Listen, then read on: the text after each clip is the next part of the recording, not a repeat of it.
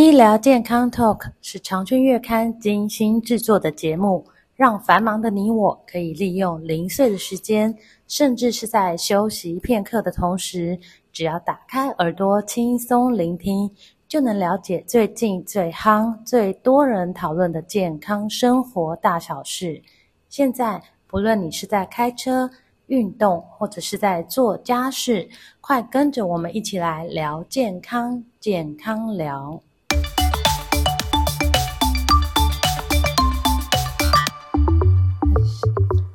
呃，听众朋友们，大家好。呃，由韩星宋慧乔所主演的复仇韩剧《黑暗荣耀》呢，在 Netflix 上线之后呢，立刻引发广大的好评。那剧情呢，是讲述女主角在高中时期遭到校园中五人帮的霸凌，但是她却求助无门。慢慢的，在绝望之中呢，萌生了复仇的念头。那烧脑的剧情，血淋淋的呈现出人性的黑暗面。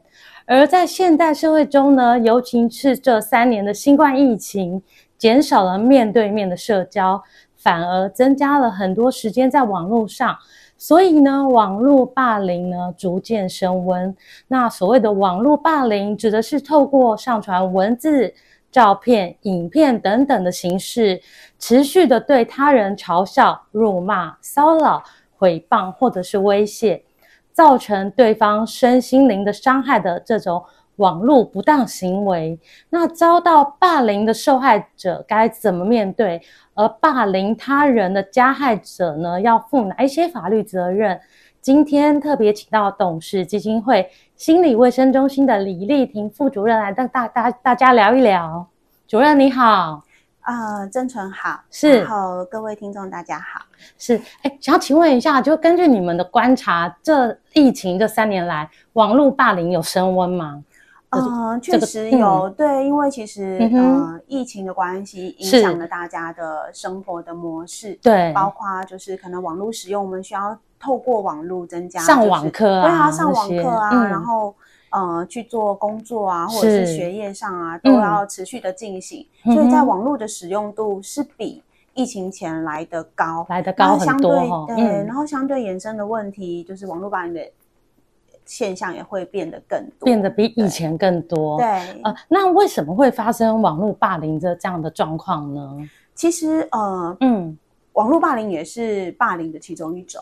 那霸凌它其实是指，就是它被定义为就是个人或是集体，它、嗯、呃持续的以攻击、嗯、就是不好的攻击性的行为针对特定的人士，嗯哼，就是它会造成情感上的一些伤害。那其实情感上的伤害，对情感上的伤害，就是会造成他可能会有被羞辱的感觉，嗯，或者是他会被孤立。嗯哼，就是心里会有不舒服的感觉，对，心里会有不舒服的感觉。嗯、那其实教育部针对呃，那但是呃，怎么讲？就是网络霸凌，它其实就是指。利用数位科技嗯。进行的一个攻击性的行为霸凌，是，所以就是把我们之前知道像戏剧中实体的东西，对，变成把它网络上，上面发生，对，然后它可以是透过就是、嗯、呃社群的媒体、啊，社群媒体，对，然后传讯平台啊、嗯，像我们的 Line 啊、简讯啊，或者是相关的一些电子设备或者是手机，嗯，那它所进行的一个攻击行为或是负面的行为，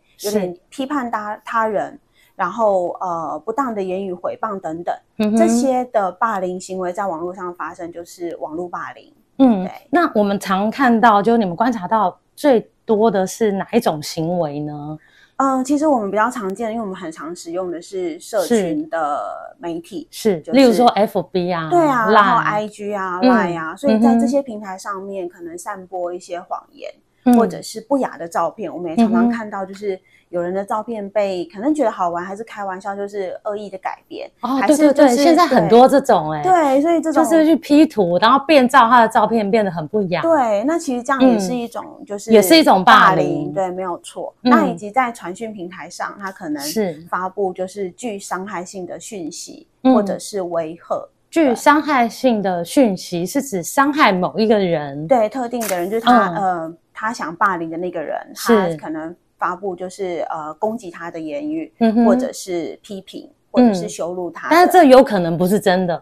对，有可能不是真的，就是造假，有点黑函这样的概念这样子。对，对，对，那另外一种就是、嗯、呃假冒他的身份。去哦，假冒这个受害者的身份去散布一些也是不实的讯息，讯息对，这样都会对受受害者造成就是不论是他的呃精神上是，或是生理上，或者是就是他的呃交际人际关系上面会受都会受到影响。呃，那除了你刚刚说他的人际关系还有心理呃会受到一些影响，那实际上他们受到的影响有没有一些实际的表现？例如说，表现在日常生活会有什么样的状况呢？嗯、好，呃，以青少年来讲的话，其实当其实我们大人也是，你看到一个不实的言论，或是我被攻击，或者我被霸凌，嗯、我当下呃，尤其是透过网络，它其实它的特性就是散播很快，呃、对，散播很快，然后可能它又是匿名，对，然后又会让人家感觉就是。散播很快，所以无远佛界，任何随时随地都会被看到。没错，所以这样会造成就是呃受害者他的无力感，嗯、对，然后以及就是感觉有被淹没的感觉，因为好像所有的人都站在被霸，嗯、就是霸凌者害人的那一方，迫害、哦。好像你走在路上看到每一个人都是加害人的意思对、都会有那种就是很孤单的感觉，嗯、被孤立的感觉，嗯、对。那也因为这样，他会出现他的无力感。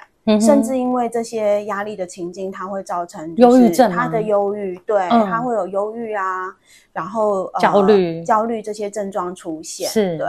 那在更甚者，当然就会除了他的情绪上面受影响之外，他的生活也会受到影响，或者他的身体上的一些展现，可能他的睡眠的问睡眠的习惯，可能就会失眠，因为忧郁、焦虑带来的可能就是失眠，睡不好。那也有可能有人就是嗜睡。哦，相反的，对，嗯，然后或者是说他的饮食习惯会改变，他可能吃不下，跟他平常相比，他可能吃不下，或是有的人他喜他会暴饮暴食，对，那你就会观察到他跟平常不一样的睡眠状态跟饮食状态，是，对，那再者更严重的就是会出现。自伤或是自杀的企图或意念，就是有点自残的行为出现，嗯，因为他想要利用这样的方式，嗯，看可不可以逃离，就是这个现实的状被霸凌的这个状况，这样子，这个是这个情境，嗯，所以就会做出一些伤害自己的行为。哦，所以就是说，被霸凌的受害人，他不只是心情受到影响，连带的就像你刚刚提到的生理，也会出现一些疾病、一些毛病，像忧郁症。焦虑症，还有睡眠障碍，对，甚至是饮食方面，可能又影响到肠胃的问题。嗯，就是全身其实呃身心灵都会受到影响。没错。哦，所以这样的情况其实还是是算是很严重哦。对，而且他会就是一直觉得很孤单，嗯、对，因为他被这个世界感觉好像被孤立了。嗯、所有的霸凌者，所有呃霸凌者，所有人箭头都指向他。对，那他就会有点求助无援，然后甚至会觉得自己很没有价值。然后会失去他的自信，嗯、甚至会感到就是强烈的无价值感跟自卑。嗯，对。那这样的状况会多久才会？呃，是不是因人而异啊？每一个人的这个过程的时间长短都不太一样。嗯、呃，如果是在忧郁症的诊断守则的话，是其实呃，我医生在观察症状的时候，跟我们的那个精神疾病诊断守则上面所写的，要你发生了就是呃症状数五个以上。嗯，然后持续每天连续超过每天都发生，持续的发生超过两周，嗯，其实就很有可能会。就是演变成忧郁症，那会对你的就是日常生活啊，像你的呃学习，或者是刚刚提到的你的作息，或是饮食跟睡眠、嗯、都受到影响的时候，其实你就要有个警觉，你要去处理就是你现在的身心不适的状况。嗯哼，对，嗯，那当然会建议，就是会希望说你透过就是专业的协助，比如说你要去求救的意思，对啊，你要找精神科医师或是身心科医师去、嗯、呃评估跟缓解你这样的一个身心不适的状况。就是要去求助，然后做治疗，对，不能让这样的状况一直延续下去，对，会衍生成疾病。嗯，嗯是。那像刚刚我们有提到，就是这三年的疫情，就是呃，其实面对面的社交减少了。对。那对于这个呃疫情，对于网络霸凌的影响有哪一些呢？嗯，其实呃，我们也看到，就是国内外的一些调查数据都有明确的指出，就是、嗯、呃，疫情因为大家网络使用的习惯变多，所以霸凌的现象也增加。嗯哼。那像呃，在美国的一个 L One GHT 的组织，它在二零二零年的调查还有调查结果，还有提到就是呃，新冠肺炎疫情期间，其实网络霸凌的现现象增加了七成，增加了七成，这么多，哦，对，蛮多的。然后呃，另外一份在美国医学会杂志二零二零二零二一年的调查结果也指出，就是网络霸凌的现象变严重了，而且青少年。的忧郁症跟焦虑症的比例也比以往就是增加了一倍。嗯，那我们自己董事基金会就是在二零二一年又针对台湾的青少年做了一个网络使用啊，然后跟那个网络霸凌还有忧郁情绪相关性的一个调查。那我们也发现，在里面有呃百分之二点五的青少年，也就是每一百个人会有两个左右，至少两个是他曾经受过就是网络霸凌。嗯，对，比以前多，还没有疫情的时候，对，比以前多。然后受霸凌的学生里面，也有百分之呃三十七点二的学生有提到，就是他会产生呃情绪不稳，然后易怒或者是躁动不安的状况。嗯，然后甚至有百分之呃十七点二的学生，他就是我刚刚有提到，他会出现自伤跟自杀的行为。嗯，对，其实这些数据都显示，呃，跟疫情前相较的。那个网络霸凌的现象，或者是青少年因此而产生的那个身心症状的比例，都有就是明显的增加，都有增加的趋势。对，所以现在疫情比较和缓，看看可能要再观察一下，看这个网络霸凌的状况会不会比较和缓下来。嗯、呃，我我我个人是。嗯是。希望当当然，我们希望不要再对对对不要再上升、再蔓延。对，所以其实基金会在这个部分也做了一些、嗯、呃关于预防网络霸凌伤害的一些教育课程或者是教材，嗯、希望可以帮助到青少年跟学校的师长们一起来、就是、透过教育去让这个霸凌的现象降低。降低。对，但是其实现在大家真的人手一机，连青少年也是这样，所以这个议题其实。呃，需要大家重视，大家一起努力，而且也是非常重要的。像刚刚您提到网络霸凌影响的这么多，嗯嗯，好，那我们先休息一下，待会再来聊一聊更多网络霸凌的议题。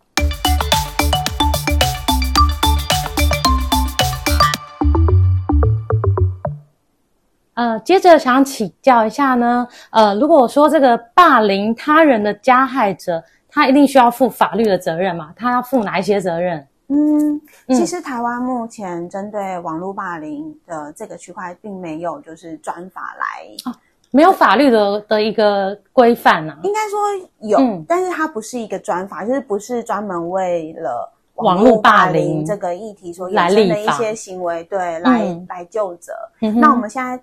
网络霸凌上面，如果你出现了就是呃不实的言论，是或者是恐吓，嗯，或者是刚刚提到的，就是你呃恶意的散布一些不实的图片或者不不雅的讯息，嗯，其实这还是有我们目前的现行的法律上面刑法，像刑法这样的刑法中的。公然呃诽谤罪，公开诽谤罪，嗯，就只能告他诽谤罪。对，就是刑法之中相关违反刑法中或是民法中相关的一些呃法律条文的时候，嗯，可以来就是处罚这样的一个行为。是，那可能涉及到的呃最多的刑法跟民法中的条文，包括就是呃公公开的诽谤罪，嗯，然后加重的加重诽谤罪，或是那个。嗯恐吓，恐吓啊！对对对，有时候是威胁嘛，恐吓伤、恐吓危害安全罪。嗯，也只能用这些条法来规范这些加害人。对对，呃，被被害啊，被哎加加害人，加害人，加害人。对。然后在民法的部分的话，就会是呃，可能侵害他人名誉罪，然后或者是。侵害行为损害赔偿是这两个部分，就是比较多会是法律呃网络上面网络霸凌涉及到的法律的条文是，所以还没有一个专门针对网络霸凌的法。对，那未来有可能会有吗？呃，基金会希望可以朝这个部分。对啊，因为这等于网络霸凌是一个呃，就是因为越来越多新的一个议题。对对对对，所以其实需要设专法去规范它。对，我们希望可以朝这个方面来努力。是，那那像现在就是适用于其他的刑法嘛，或是呃其他的法律，那他们的这个罚的程度会很严重吗？呃，这个。其实要看他的他的程度，呃，对，那他一样就是当你受害人，嗯哼，他遇到这样的事件的时候，你需要就是截图然后留下、那个，就是要留证据。要留证据，然后像呃公。公开侮辱罪跟加重诽谤罪是需要被被害者提出来，是加害者才会成为就是被告，所以就是你也不能默默的就承受，对，你要去提出来，对，你需要去提出，你受到什么伤害这样。那如果是恐吓危害安全罪，它就是一个告诉乃论的条文，嗯，那就是当你有发生，就是他提出来，他就是会直接直接走入走入那个法律的程序，是，对，嗯，所以现在就是呃就是。基金会这边是希望以后有专法，嗯，所以你们现在也在推动这个设立专法的这个部分。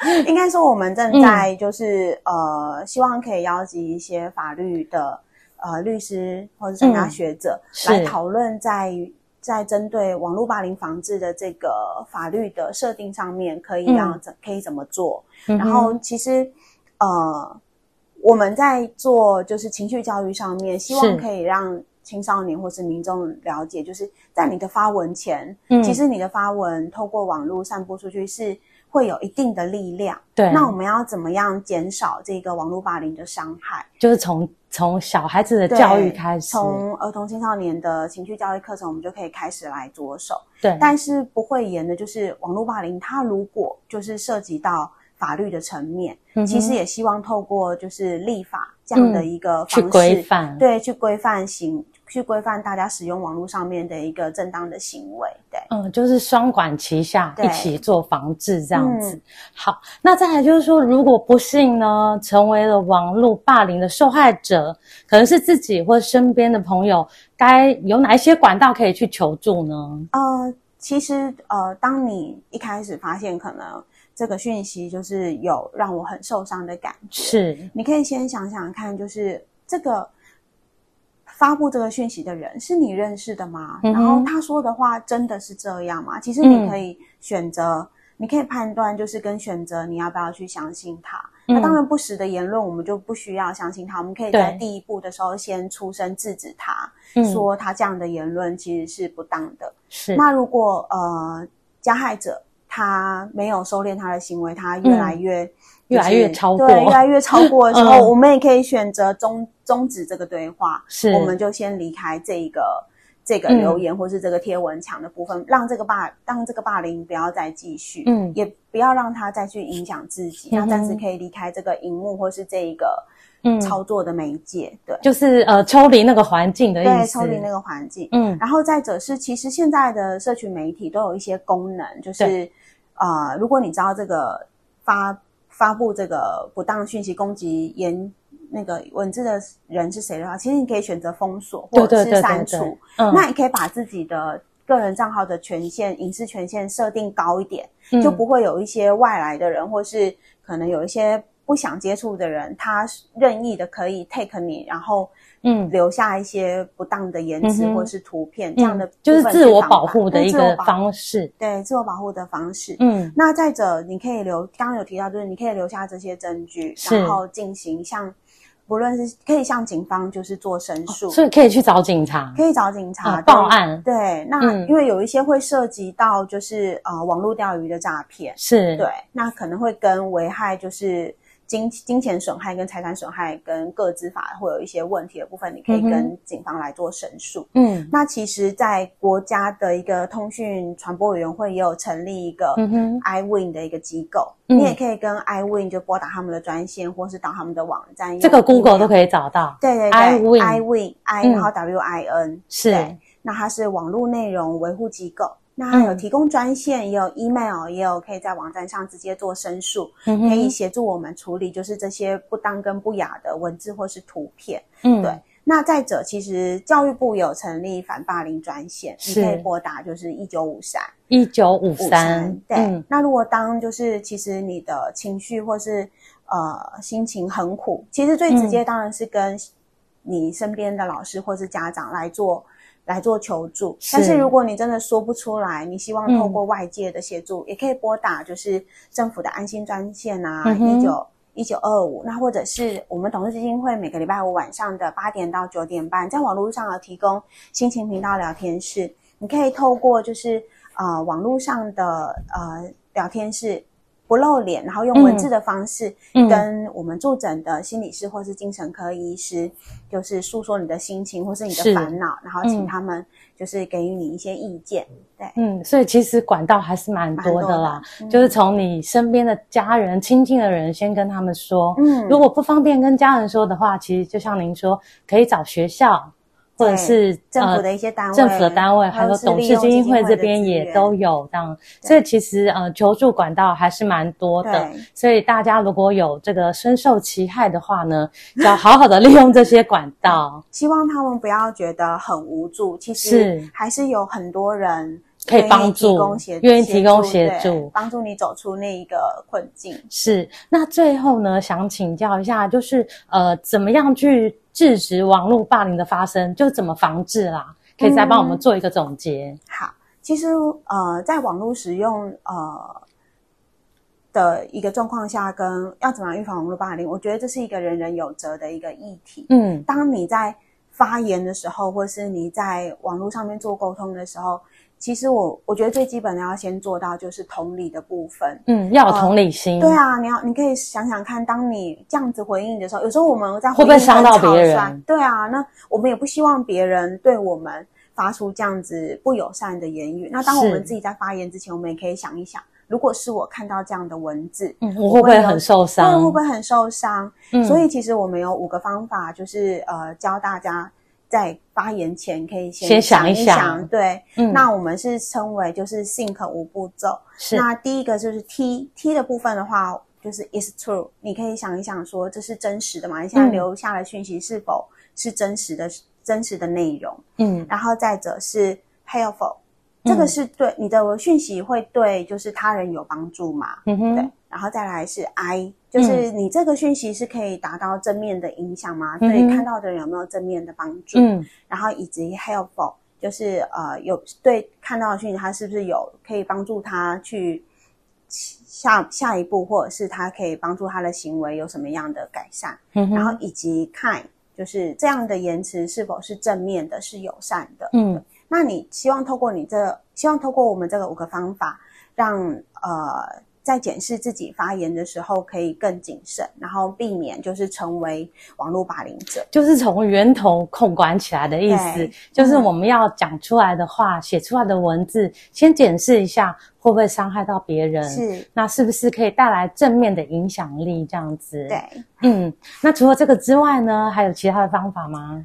呃，嗯，你刚刚有提到说教育嘛，对，就你们开设了很多课程，嗯，跟学校。跟老师那边有做一些合作，去跟学生上课。嗯，嗯，那如果说是师长，就是老师或者是家长，希望可以让孩子就是了解网络霸凌这个议题，或者它可能带来的影响。嗯，其实呃，我们基金会也有就是制作宣导影片，是那有三部预防网络霸凌伤害的宣导影片在在有。